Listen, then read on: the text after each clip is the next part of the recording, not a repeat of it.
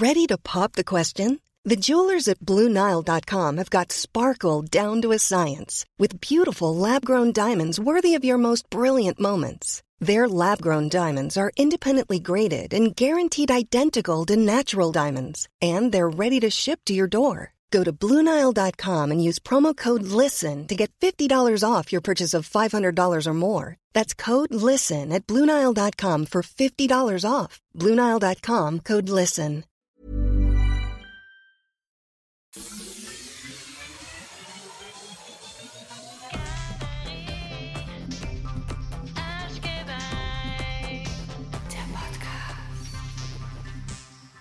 Ja, hi, liebe Engel. Guten Morgen. Ihr seid jetzt wieder hier bei Galerie Arschgeweih, der Podcast gelandet. Und hier sind wieder Verena, in Klammer das Bo und Franzi, Franzi, Franzi, Franzi, Franzi. Das Bo-Fan Nummer 1. ich habe mich schon mit dem Spitznamen abgefunden. Äh, ich bin übrigens jetzt auch neben dem Andrea Berg Ultras Fanclub auch äh, Mitbegründer des Das Bo Fanclubs. Ja, geil. Franz, da wirst du hoffentlich auch gleich beitreten. Ich trete auf jeden Fall bei, ich bin aber sehr beschäftigt mit meinem Axel Breitung Fanclub schon. Es ist viel Arbeit. Ey, aber ganz ehrlich, Franz, ich habe hier zwei Fanclubs zu bedienen. Einmal Andrea Berg Fanclub und einmal das Bo Fanclub. Und es werden sicherlich noch einige andere Fanclubs dazukommen. Also, Franz, von einem echten Freund würde ich mir das schon erwarten, dass du in den Bo-Fanclub einsteigst, gell? Ich steige natürlich ein. Ich bin dabei. Ich bin der Vorstandsvorsitzende. Ich mache die Kasse. Nee, du bist Schatzmeister. Du kannst Schatzmeister sein. ja, ich bin dein Schatz. Na gut, Leute, der Das Bo-Fanclub steht jetzt in den Startlöchern und wir stehen auch in den Startlöchern für das Staffelfinale vom Jahr 2000, weil, wie ihr wisst, behandeln wir jedes Jahr der 2000er in diesem Podcast in drei Folgen. Und in Folge 1 und 2 haben wir über die größten Banger gesprochen. Natürlich findet ihr die in unserer Playlist. Link ist in den Show Notes. Dani hat gestanden, dass er immer noch nicht über die blaue Adidas-Tasche hinweg ist. und wir haben uns durch die wildesten Bravo-Headlines gewühlt und sehr ausführlich über das Moorhuhn gesprochen. Apropos blaue Adidas-Tasche, ich habe mal geguckt auf eBay Kleinanzeigen, die kostet zwischen 40 und 60 Euro, ne? Also so günstig ist die auch nicht. Die ist Couture. Ja, da stelle ich ein Crowdfunding auf, damit du die blaue Adidas-Tasche bekommst, Leute. Bitte, bitte, bitte. Wer spendet, wird automatisch Mitglied des Andrea Berg Fanclubs und darf sich auch mal das Bo Fanclub anschauen. Ja, Link zum Crowdfunding vielleicht in den Show Notes.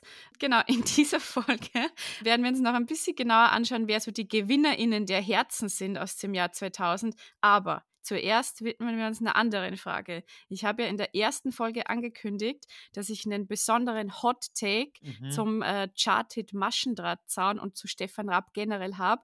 Und den möchte ich jetzt auf euch loslassen. Und zwar in unserer Kategorie Cancelled. Oh Gott, ich bin so bereit, Verena. Schieß ab.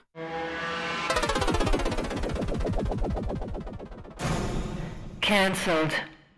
Ich habe Angst. Ich leg los. Also in dieser Kategorie schauen wir uns Dinge an aus den 2000ern, die vielleicht nicht ganz so gut gealtert sind. Und es ist auch kein Wunder, weil es ist schon lange her und damals war die Popkulturlandschaft einfach eine andere. Ich finde, dass Maschendrahtzaun der Beginn einer problematischen Ära der deutschen Comedy war.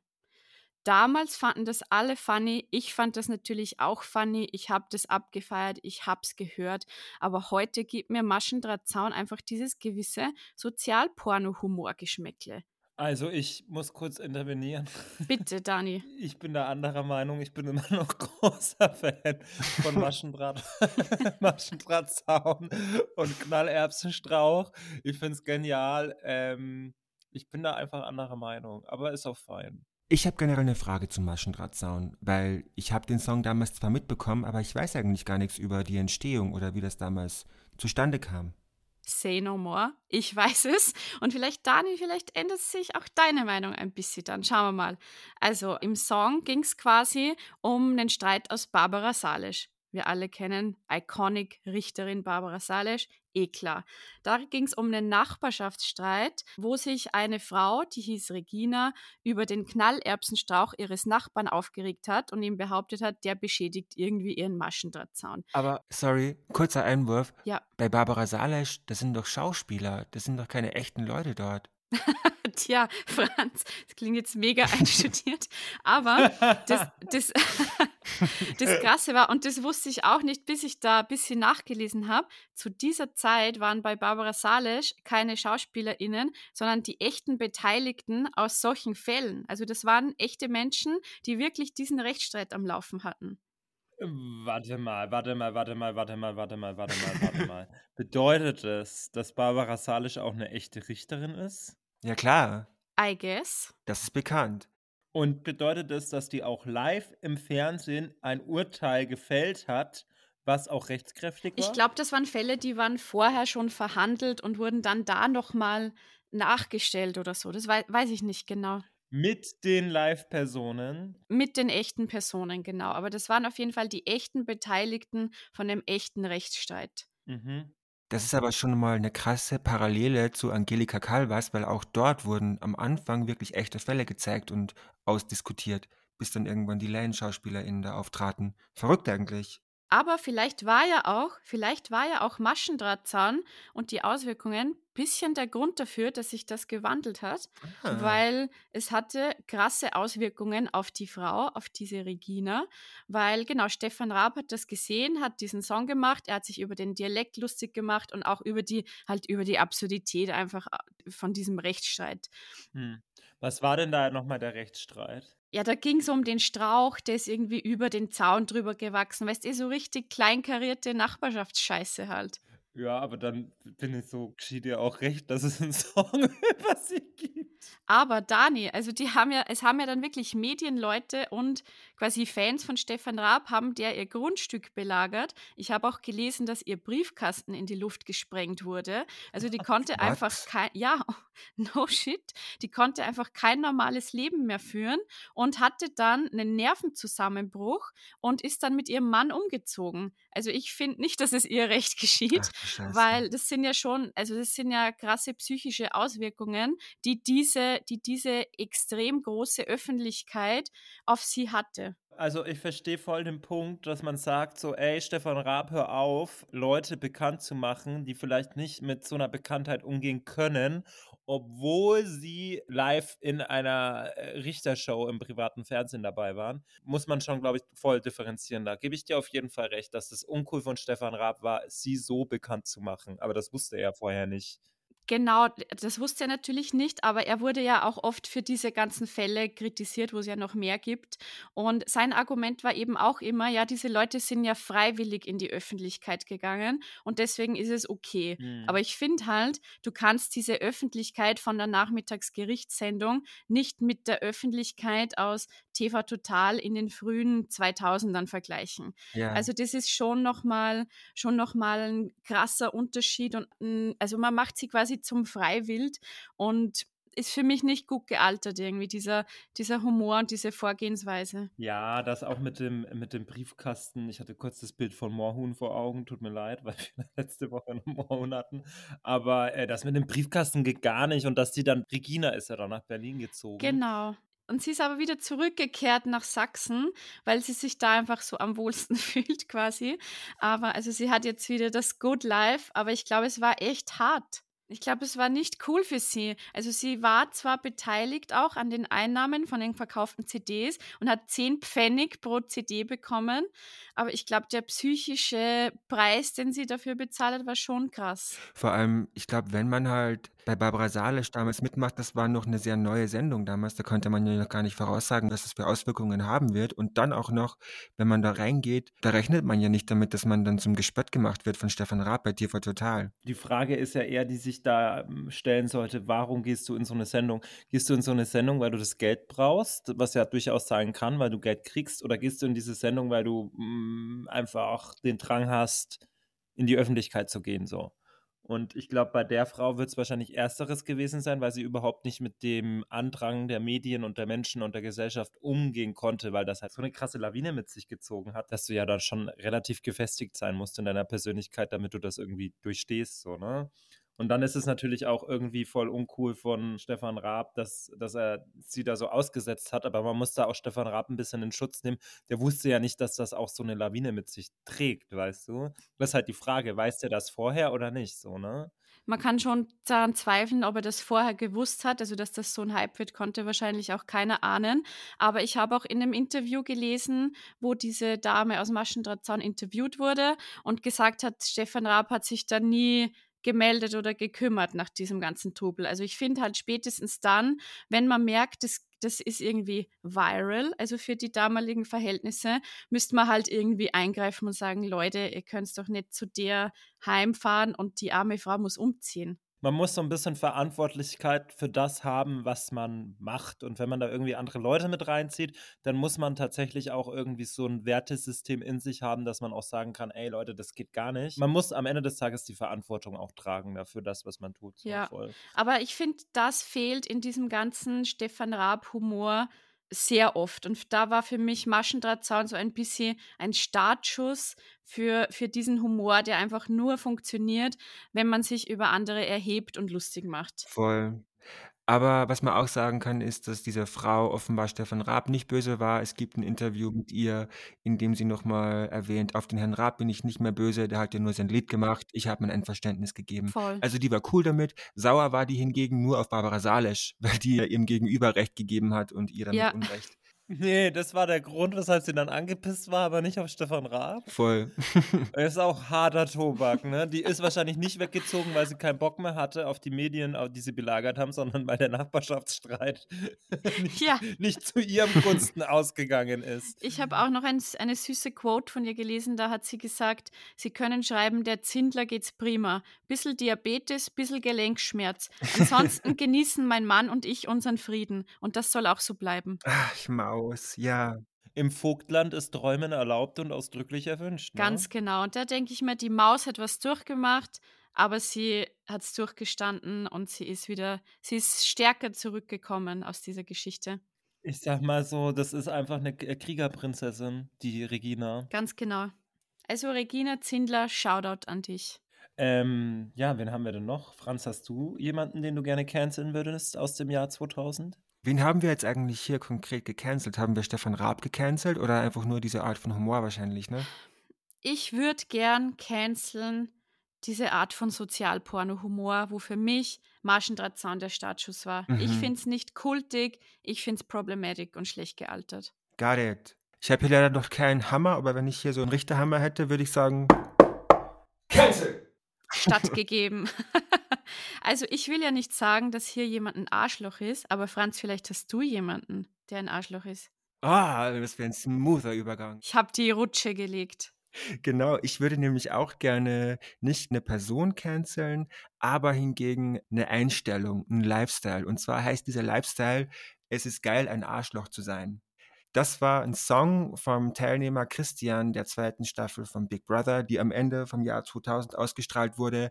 Christian Möllmann war in der zweiten Staffel mit dabei, war gar nicht lange im Haus, muss man auch sagen. Ich glaube, der war nach 30 Tagen schon wieder raus ja. Mhm. und hat dann aber direkt eine Karriere gestartet, wie die meisten BewohnerInnen von Big Brother, als Sänger und hat direkt einen Song veröffentlicht namens Es ist geil, ein Arschloch zu sein, der Song ging von 0 auf 1 in den Charts und stand dort für acht Wochen lang, war ein riesengroßer Hit.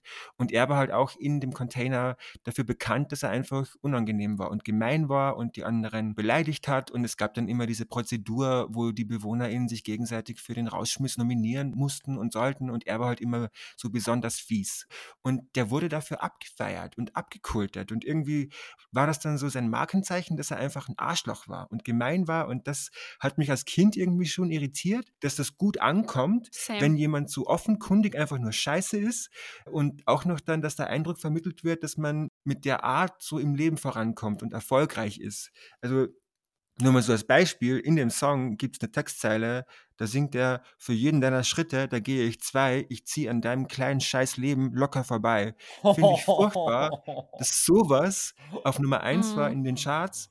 Ich möchte auch nochmal hier betonen, ich glaube nicht, dass Christian Möllmann per se ein schlechter Mensch ist oder so. Ich glaube auch, dass es vielleicht ein Stück weit eine Rolle war, die er vielleicht gespielt hat, wie so viele Leute, die im Big Brother Container waren. Aber ich möchte gerne diesen Lifestyle und diese Art, sich zu benehmen, finde ich irgendwie scheiße. Das möchte ich gerne canceln. Ich finde, 2023 ist nicht mehr geil, Mm -mm. ein Arschloch zu sein. Ich finde, es ist geil, eine Liebmaus zu sein. Oder es gibt eine sehr schöne Version von den Schlümpfen, die diesen Song auch aufgenommen haben, mit dem sehr viel besseren Titel Es ist cool, ein DJ zu sein. Das finde ich viel besser. Ja, vor allem, wenn man DJ Bobo oder DJ Ötzi ist. Exakt. Exakt. Wusstet ihr, das habe ich gelesen, dass Helena Fürst den Song mal gecovert hat? Es ist geil, ein Arschloch zu sein. Hä? Aber die ist doch Rap-Künstlerin. Du, da hat sie kurz mal das Genre gewechselt. Ja, Weiß ich nicht, wie das passiert ist, aber es gibt auf jeden Fall ein Cover. geil. Christian, der rappt ja auch in dem Song, ist ja so ein Falco-ähnlicher Song. Es wurde ja auch geschrieben vom selben Typen, der für Falco Egoist geschrieben hat. Seriously? Ja, Ah, krass, okay. Org. Wusste ich nicht. macht auch mega Sinn, weil es irgendwie zweimal dieselbe Botschaft ist. Einfach so, Ja, ja. es geht um mich und alle anderen sind scheiße und fuck you. Ja, ich finde auch, das ist so eine richtige Toxic Masculinity Hymne und auch so eine Angeber-Kapitalismus-Hymne irgendwie. Also er Absolut. prahlt ja auch irgendwie mit dem, was er sich kauft und dass er richer ist als der andere und so. Und ich fand auch, ich habe mir auch rausgeschrieben, ich quatsch dich vorne freundlich zu und drück dir hinten eine rein. Ja, und das wurde abgefeiert. Könntest du das Finde vorstellen? ich, Das find na, so finde ich schlimm. Ja, das ist voll hinterfotzig. Also der Punkt ist voll hinterfotzig. Der andere Punkt ist so, dass er sich über andere stellt und irgendwie mehr Geld ausgeben kann, meintest du, glaube ich, gerade, Marina, als andere oder irgendwie sowas? Voll, genau. Also er prahlt so damit, dass er halt der Macker ist, der sich alles leisten kann und die anderen sind nur so arme Schweine. Aber sowas, finde ich, sieht man halt voll oft auch im Deutschrap. Äh, bei Shirin David oder was auch immer. Also da ist, da, das finde ich jetzt nicht so schlimm. Ich finde, das ist aber ein bisschen ein anderer Zugang. Es ist eine andere Nuance, weil Shireen David sagt auch, ich habe viel Kohle und ich kann mir das und das kaufen, aber sie sagt es halt ohne dem Zuhörer zu sagen, und du bist nur ein kleiner Ficker, der nix kann und scheiß auf dich, weißt du? Das ist ein Unterschied. Genau. Voll. Also der Unterschied ist halt, an wen sich der Diss-Track so richtet. Ne? Richtet sich der Diss-Track an eine bestimmte Person, die irgendwie auf deiner Augenhöhe ist, die im gleichen Business ist, die auch im Rap-Business beispielsweise tätig ist, oder richtet sich irgendwie diese, dieser Song an eine Person, die du als minderwertig findest oder was auch immer. Also oder, oder an eine ganze Community so. Genau, genau das ist, finde ich, auch der Punkt. Ich finde, dieser Song tritt halt nach unten. Exakt. Und das ist, finde ich auch, also da würde ich auch den Richterhammer schwingen, Franz. Ja, ich möchte jetzt auch nochmal hier höchst offiziell Arschloch sein, als was Erstrebenswertes möchte ich gerne canceln. Cancelled! Antrag stattgegeben. Ja, cool. Okay, dann ähm, haben wir jetzt mal so ein schweres Thema. Ja, puh. Mit dem wollen wir aber natürlich nicht abschließen. Ich meine, wir haben jetzt das Jahr 2000 und es wäre irgendwie traurig, wenn wir mit so einem schwierigen Thema abschließen. Voll. Deswegen finde ich, wir sollten mit einem etwas ja, schöneren Thema abschließen. Und ich glaube, Franz und auch das Bo äh, würden jetzt sagen, um es in Andrea Bergs Worten zu sagen, ja, ich will Ja, ja, ich will. und ich will auch, nämlich in die nächste Kategorie, Good for them.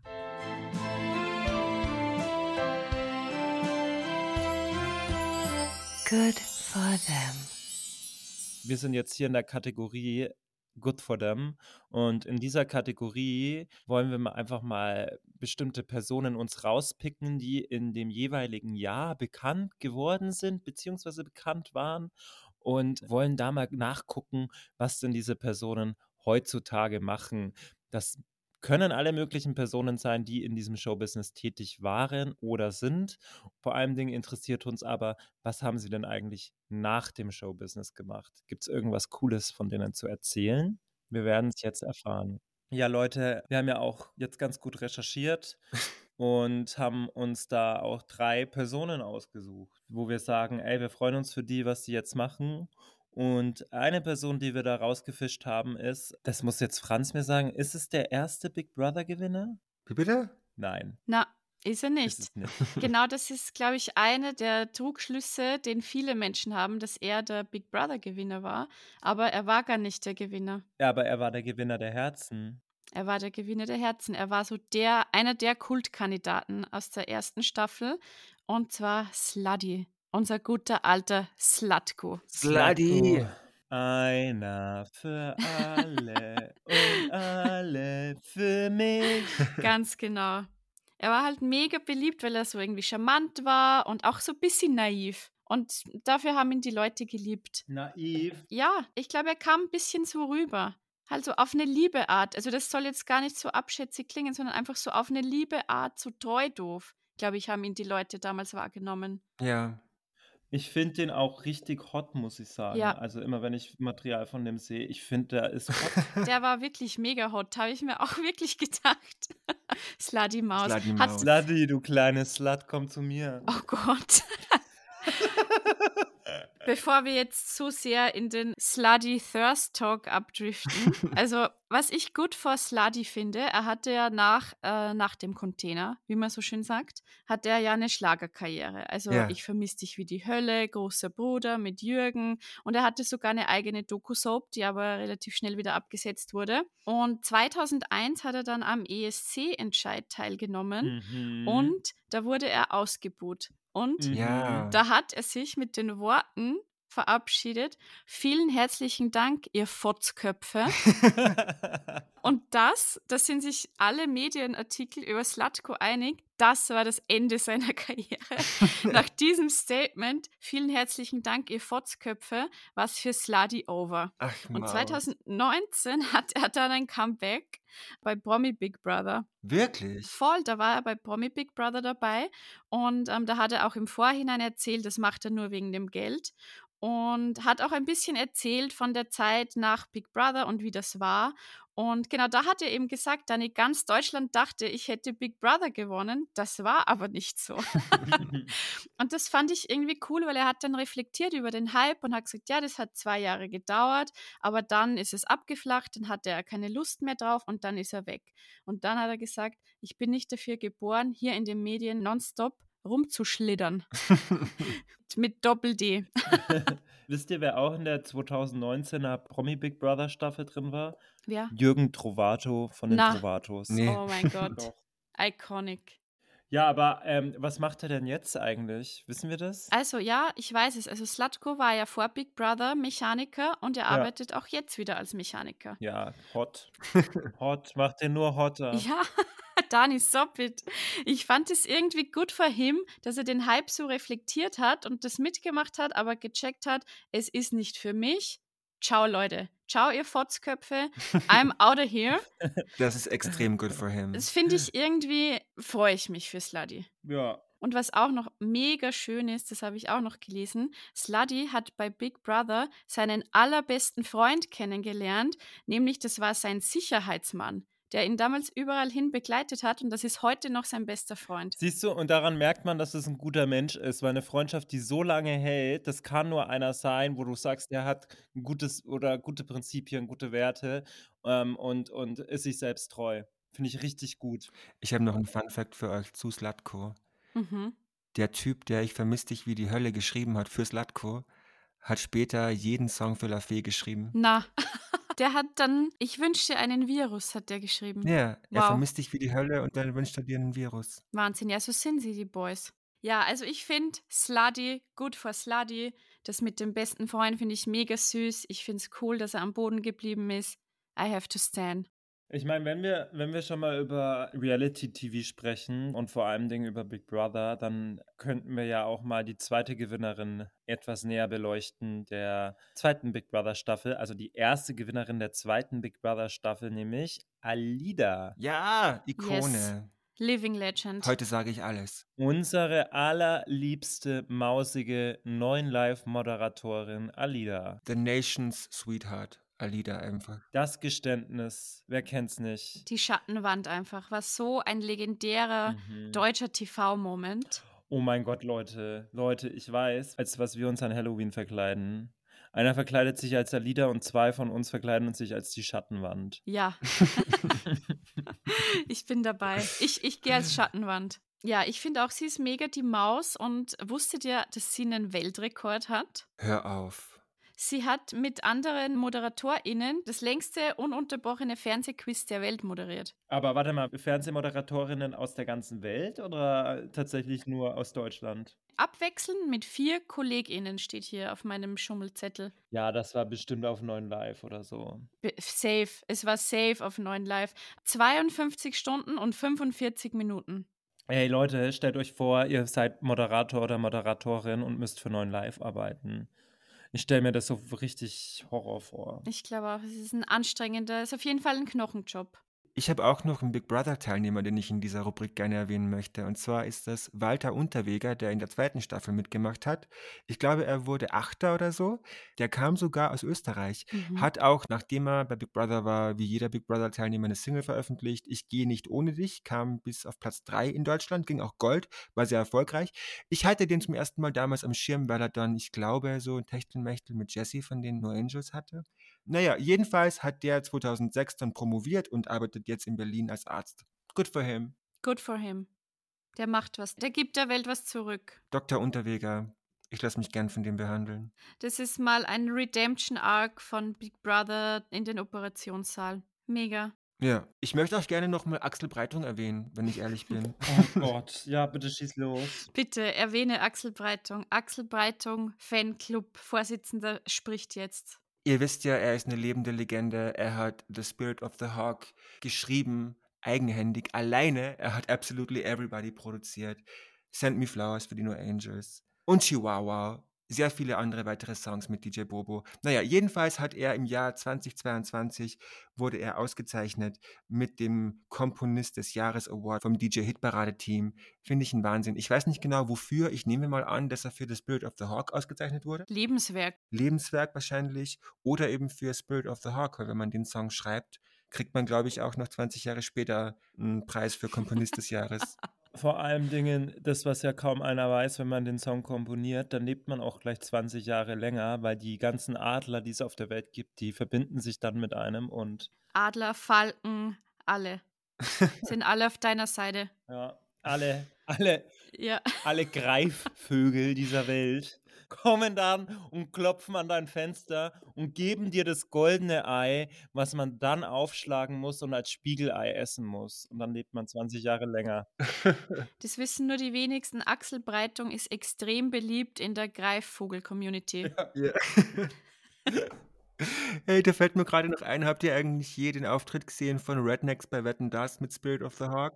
Ja, habe ich mir gestern angeschaut. Waren die da auch schon wieder wie so Crack-Abhängige mit so komischen. Es hatte mehr so einen Waldhexen-Vibe irgendwie, muss ich sagen. Also wirklich neuer Schlafparalyse-Dämon unlocked mit diesem Auftritt. ey, das glaube ich dir aufs Wort, ey. Und vor allem war dann so lustig, als die nämlich fertig waren mit dem Auftritt, kommt so Tommy Gottschalk daher und schaut die Sängerin an und sagt so, The Nose of the Hawk.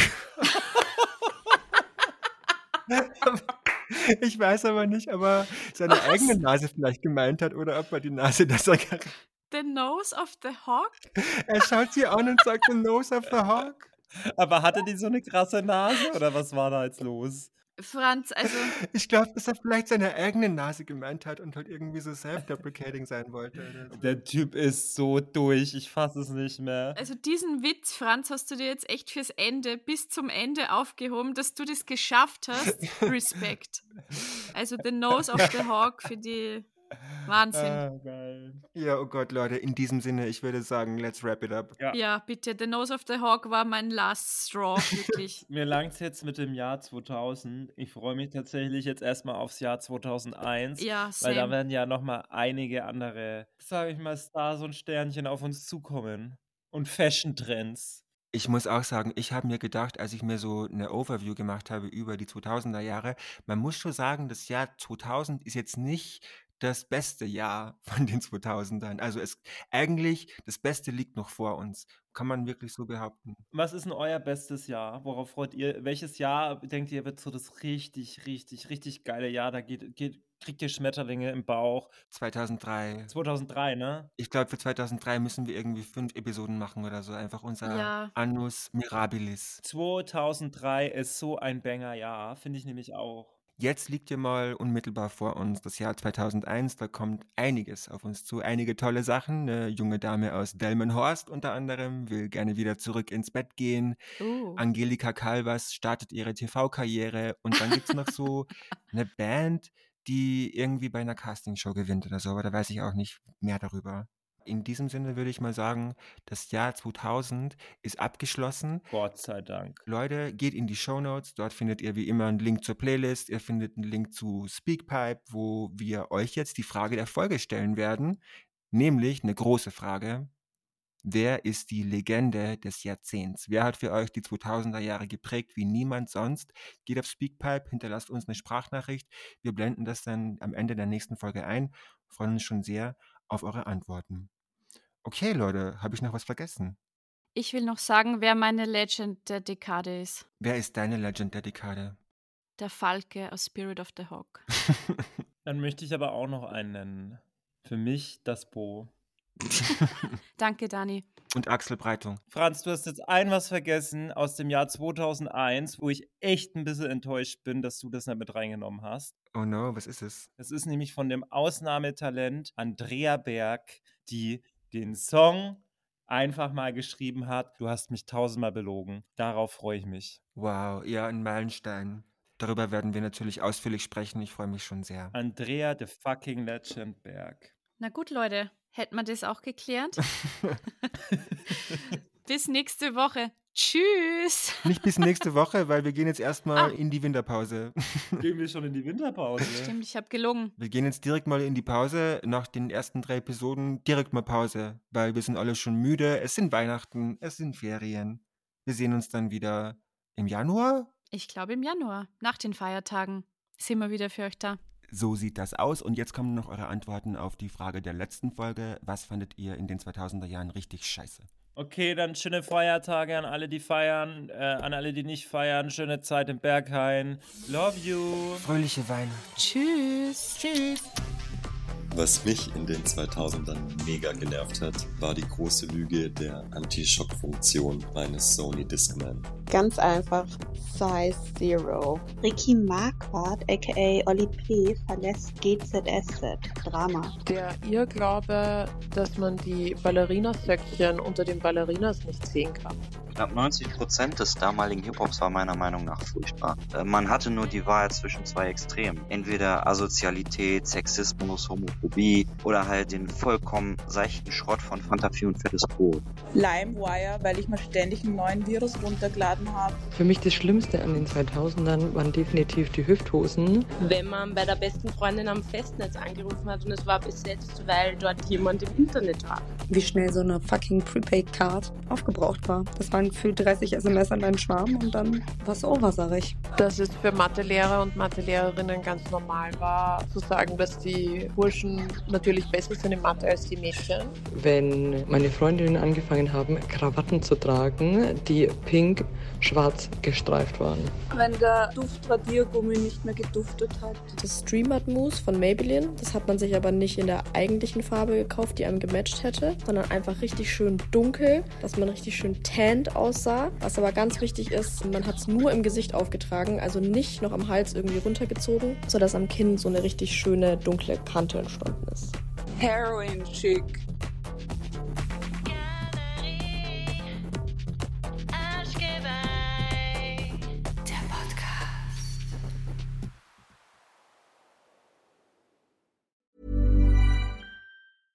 Mom deserves the best, and there's no better place to shop for Mother's Day than Whole Foods Market. They're your destination for unbeatable savings, from premium gifts to show-stopping flowers and irresistible desserts. Start by saving 33% with Prime on all body care and candles. Then get a 15-stem bunch of tulips for just $9.99 each with Prime. Round out Mom's menu with festive rosé, irresistible berry chantilly cake, and more special treats. Come celebrate Mother's Day at Whole Foods Market.